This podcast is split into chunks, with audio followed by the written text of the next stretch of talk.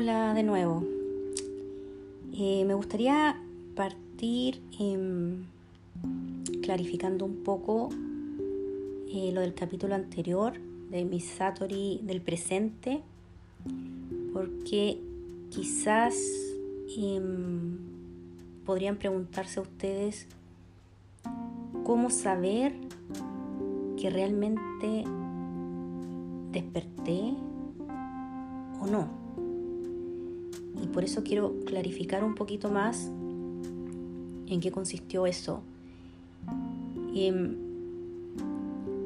ustedes van a saber si tienen un Satori o no. Eso es lo primero que les quiero decir. Ya, Satori no es, eh, ah, aprendí algo, lo entendí. No. en ese momento, cuando esta realidad me golpeó, yo estaba en, mi dormitorio, que me gusta mucho leer acostada, y estaba sola. Y, en ese momento, como decimos en Chile, me cayó la teja, me, golpeó esta realidad. Fue una cosa como que yo miraba el entorno y estaba como sintiendo eso, sintiendo el presente. Por eso les digo, ustedes van a saber si tienen o no un Satori, lo van a saber. Si ustedes tienen la duda, ¿habrá sido un Satori eso? Entonces no fue. ¿Ya? Porque es como que estuve contemplando una cosa así como... es tan difícil de, explicar. Eh, contemplando eh, la realidad. Si ese es el tema.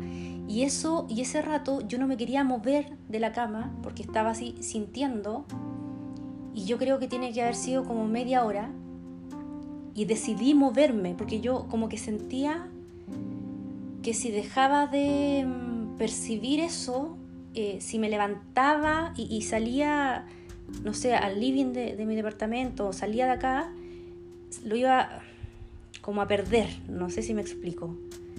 Entonces yo decidí disfrutar eso, disfrutarlo como por media hora estuve ahí y, y no tuve ninguna interrupción en ese momento y estuve así y lo disfruté, lo disfruté y lo sentí.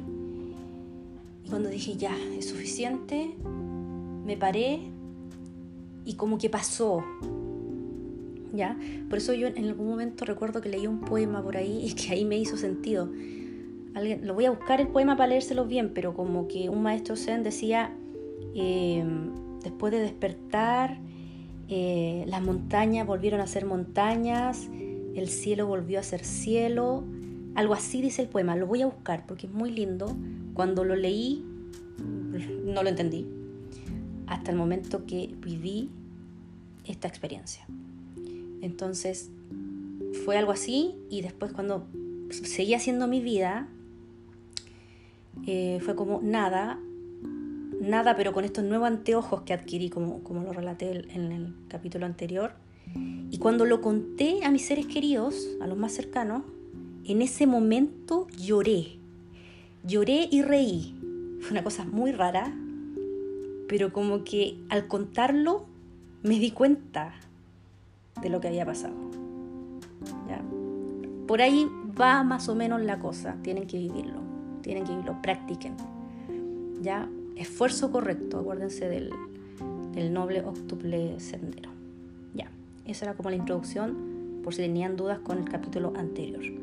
Pero este capítulo trata de la verdad relativa y la verdad absoluta, que es importante diferenciar porque muchas veces hay, yo he visto un grupo de budismo, en sangha, que como que entre los budistas, eh, como que se encuentran discrepancias y es porque de repente confunden verdad relativa con verdad absoluta.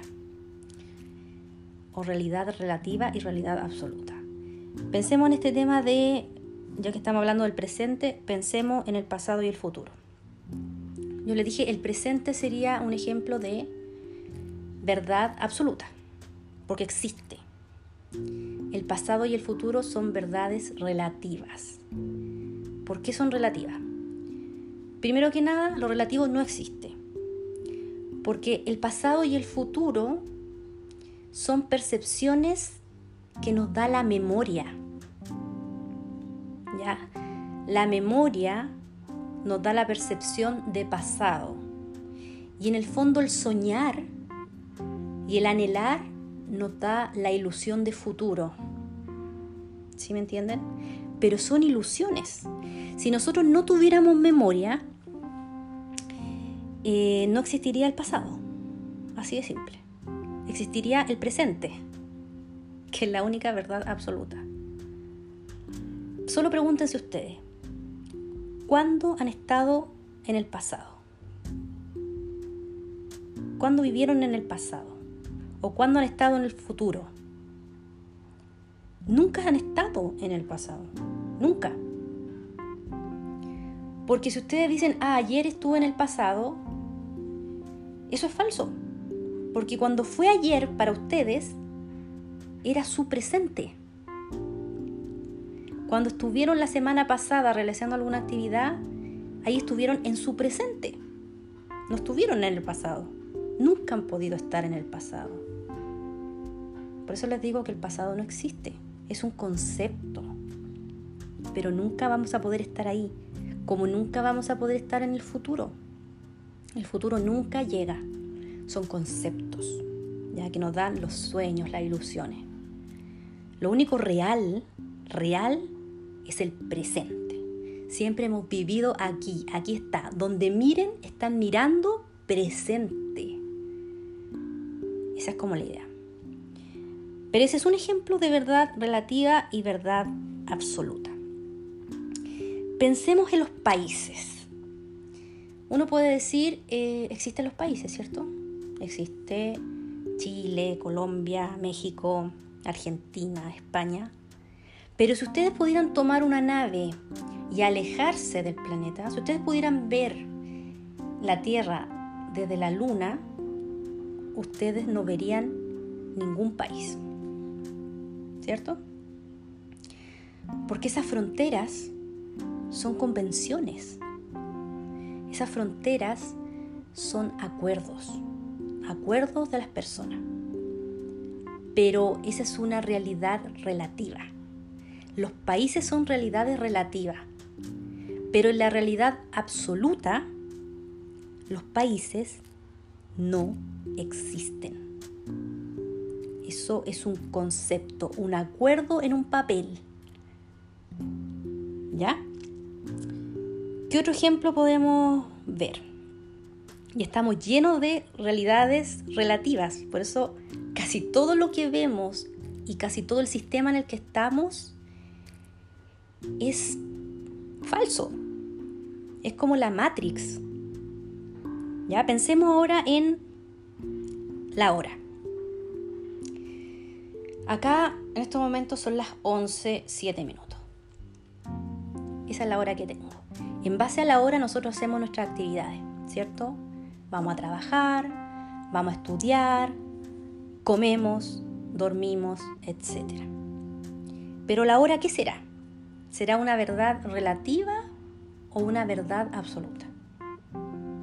Si yo voy al bosque y pudiera hablar con un animalito del bosque, con un zorro, con una liebre, si pudiera hablar con ellos y yo le preguntara, ¿qué hora es? ¿Cómo creen que me quedaría mirando ese animalito? Diría, ¿qué me está preguntando este humano? ¿Qué hora es? Eso no existe tampoco. Relativamente existe. Pero como verdad absoluta es otra invención de los humanos. Yo creo que ahí quedó más o menos claro, ¿cierto? Y ahí nos damos cuenta que todos estos conceptos eh, son ilusiones. Y el budismo trata de la verdad absoluta.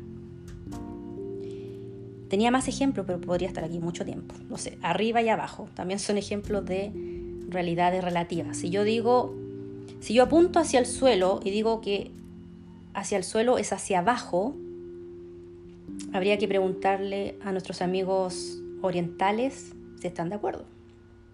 ¿Cierto? Pensemos en la vida y en la muerte. Ahí hay un ejemplo súper potente de verdad relativa y verdad absoluta. Yo les puedo decir que la vida y la muerte es una realidad relativa. Y eso quiere decir que no existen. Pero eso da para más. Así que en el siguiente capítulo vamos a explorar más estos conceptos relativos de la vida y la muerte. Espero que haya quedado más o menos claro. Nos encontramos en el siguiente capítulo. Chao, chao.